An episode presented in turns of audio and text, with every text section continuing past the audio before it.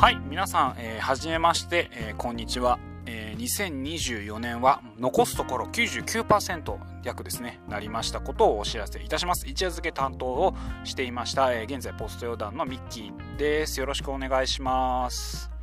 はいというねまあものもうなんだ年が明けて、えー、数日経っておりますが、えー、収録しているのは1月3日でまあ約99%、えー、となったということで、まあちょっとね、もう年始の挨拶もう少し過ぎたかなということで、もう残り時間をじゃあカウントしていこうということの、まあ、あの、イラン、あの、おしゃべりから入りました。えー、お前誰やねんって方のためにもちょっと自己紹介すると、以前はさっき話した一夜漬けの方を担当していました、ポストヨダの前身ですね。えー、そのえー、中から喋、えー、っていましたミッキーです。ポポアルジオと一緒に喋ってたんですけど、今回からは、えー、統合して、ね、おしゃべりをさせてもらってたんですけど、ちょっと年内忙しくなって、あんまり全然関わることができなくてですね、えー、もしかしたら初めましてとかっていう方もいらっしゃるかもしれません。えー、ですが、まあ、ちょっと今回は、あの、一つね、あの、ちょっと触発されるものがあったので、えー、と久しぶりに筆を取るではなく録音のスイッチを押すことをまあしてみた次第ですじゃあ何をお前は今日やるんだ？ということで、まあ、お話しする内容はキャプションやまあタイトルの方にも書いたんですけど、えー、トマケンがですね年末に配信したトマケン国際映画祭。そこでおすすめされた映画があったのでそれについてですね、えー、今後まあちょっと一緒に収録できたらなとかっていう話もあったので僕もそれはね思うので、まあ、そのために、えー、今日はちょっとその準備運動みたいな回答したいと思います。まあ、なので、えー、できれば、まあ、トマケンの回をまず先に聞いていただければなとは思うんですけども、まあ、ちょっと今回からあのこの回からねなんか試しに聞いてみようみたいなことができるようにもお話はしていきたいと思いますはいえー、ではですねまずなんでこの話をしたかっていうしようとしたか思ったかっていうとトマケン国際映画祭で、えーと、メンバー僕以外にもツグマティックや、まあ、あのカイトのポポアルージオがいるんですけれども、えー、みんなに、まあ、それぞれなんか映画を紹介してもらった中で、えー、トマケンから僕に僕宛てにですね映画がしょ、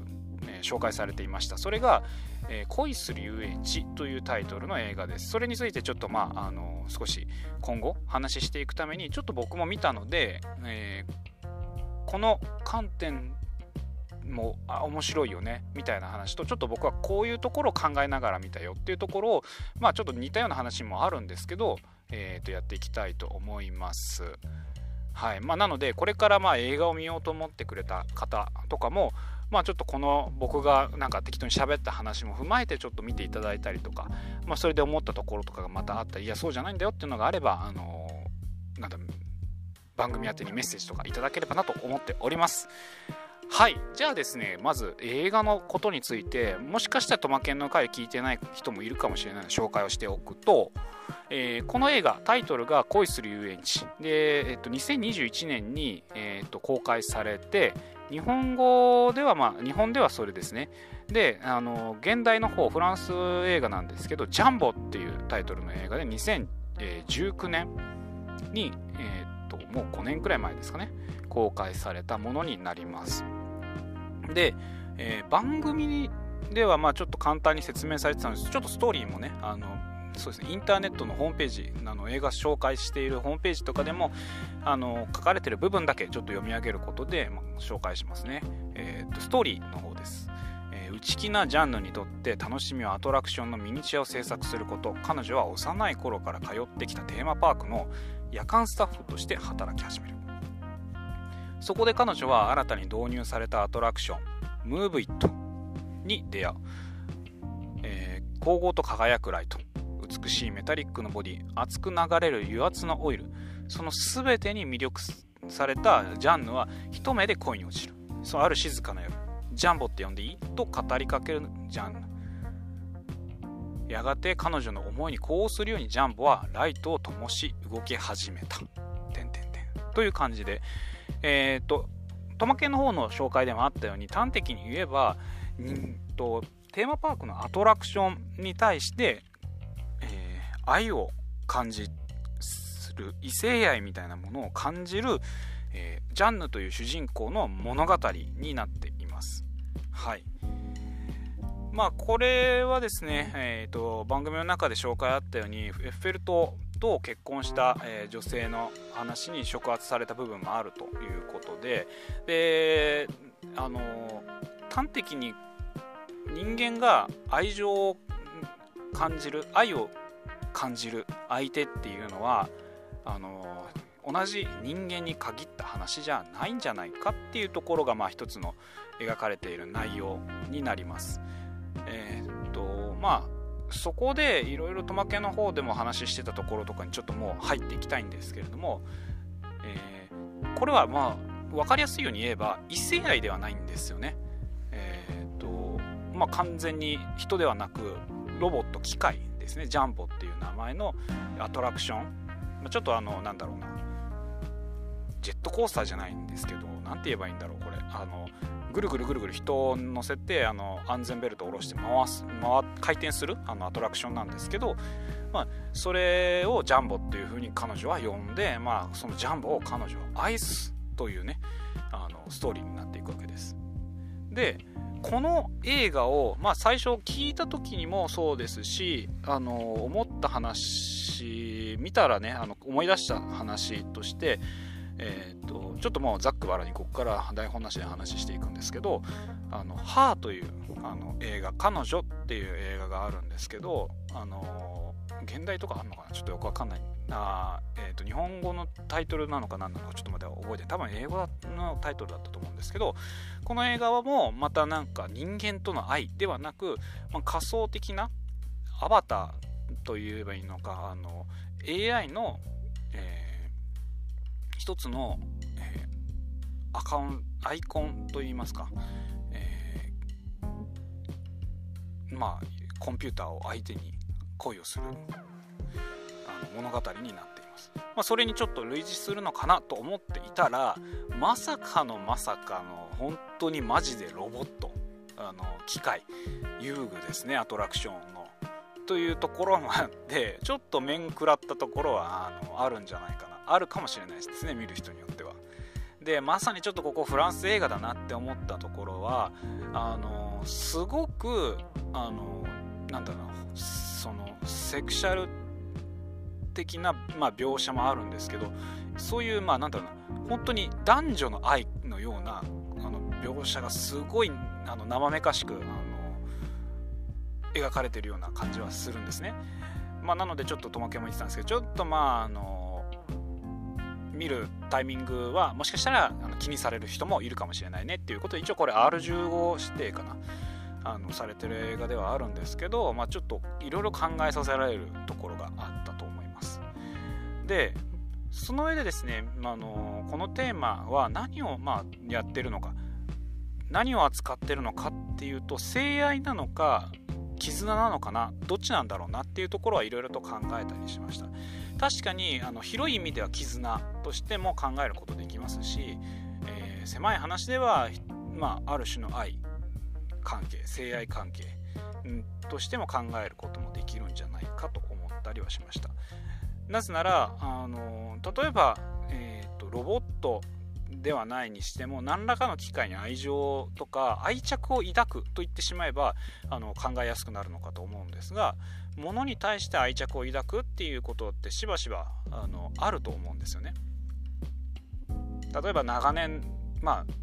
別に高い高級なスポーツカーでもないにしても乗りあのつないできたあの車を手放す時とかもちょっとまあなんか寂しく感じたり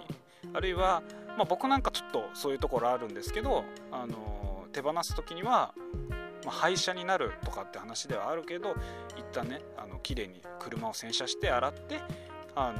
まあ、ちょっとお疲れ様ありがとうみたいなことも含めてあのお別れをするとかっていうような感じで何らかその無機質なものに対する愛着っていうのがあると思うんですね。なのでこの映画はあのあるフランスのねこれ18世紀ぐらいの、えー19世紀か。18世紀から19世紀にかけて生きたアルフォンス・ド・マルティーヌラマルティーヌっていう、まあ、政治家だったりあの、まあ、詩を書くあの詩人だったり文学だったりとかをやっている人の有名なあの引あ引用からちょ引用があのホームページとかに載ってるんですね、え、それが命なき者よ、え、お前にも魂があり僕らに愛を求めるのかというそうまさにこの命なき者と、えー、まあ愛という言葉をまあここでは書かれ使われてますけど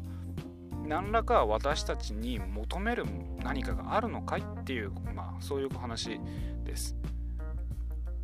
はい、そう考えた時に、えーと、例えば今回がその他の映画と違うなと思ったのはあまりにも人間的かどうかっていうところがあの怪しい部分がある。例えばさっき話で出した「ハーという映画だったりあるいはまちょっと見てもらったら分かるんですけどトランスフォーマーをねあの映画、まあ、好きな方というかあの思い起こす人もいるかもしれません。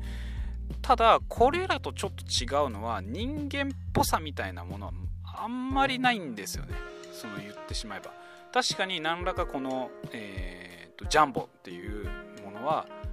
あの何か何らかのアクションはあると思います。あります、あの見てもらえれば分かるんですけど。けど人間っぽいのかどうなのかっていうところがすごく際どくてあの例えばトランスフォーマーだったらまあ喋るし人間の体のような形もしているし頭あって腕あって足あってみたいな。でちょっとややロボットによっては顔の表情みたいなものとかがね描かれてたりとかっていうところでその人間っぽさを、えー、持っている無機質なロボットに対して例えば絆だったり愛を感じたりあの異性愛みたいな感覚を、えー、抱いたりとかっていうことはでそれは実は僕らが、えー、もはや異性愛とか、まあ、単純なヘテロセクシャルではなく例えばま同性愛とかみたいな感じであっても少なくともそれぞれはあの人間を愛の対象としているというところの点では、まあ、近いものがある。ただ今回この映画で描かれるのはそこをさらに広くあの広げていくことで、えー、もはや人間の形すらしていないし人間的なものをそこに見いだすのがすごく難しい、えー、そういうところを、えー、まあこのアトラクションの機械というものに、まあ、載せてるわけなんですよね。でそこでじゃあそれを愛せるのかみたいなところをまあいろいろ考えるそういう視点があるんじゃないかなと思います。まあ、それがまず一つあの愛着あるいは絆をどう作るのかみたいな話と、えー、考えられるのかなと思いました。はい、でもう一つは、えーと、人間とは何かというところなんですけれどもちょっとそのテーマはトマケンが挙げてたんですけどちょっと難しいところかなとだから僕はむしろここは人間っぽさがないんじゃないかっていうところにこの物語があの例えばトランスフォーマーだとか他の、まあ、ロボットと人間の絆みたいなものを描く作品との、まあ、違いでもあるんじゃないのかなというふうにも思えるところだったとあの考えています。はいで3点目。これはまあ皆さんにもちょっと広くなんか投げかけたいんですけどとはいえあの絆を我々はつなぐ場合って相手にも何らかを求めるし相手も私たちに何かを求めるみたいな関係があるかもしれません。その時にこの映画の中でジャンヌはこのジャンボ分かりにくいんであの機械あのアトラクションの機械に何を求めたんだろうなっていうところ。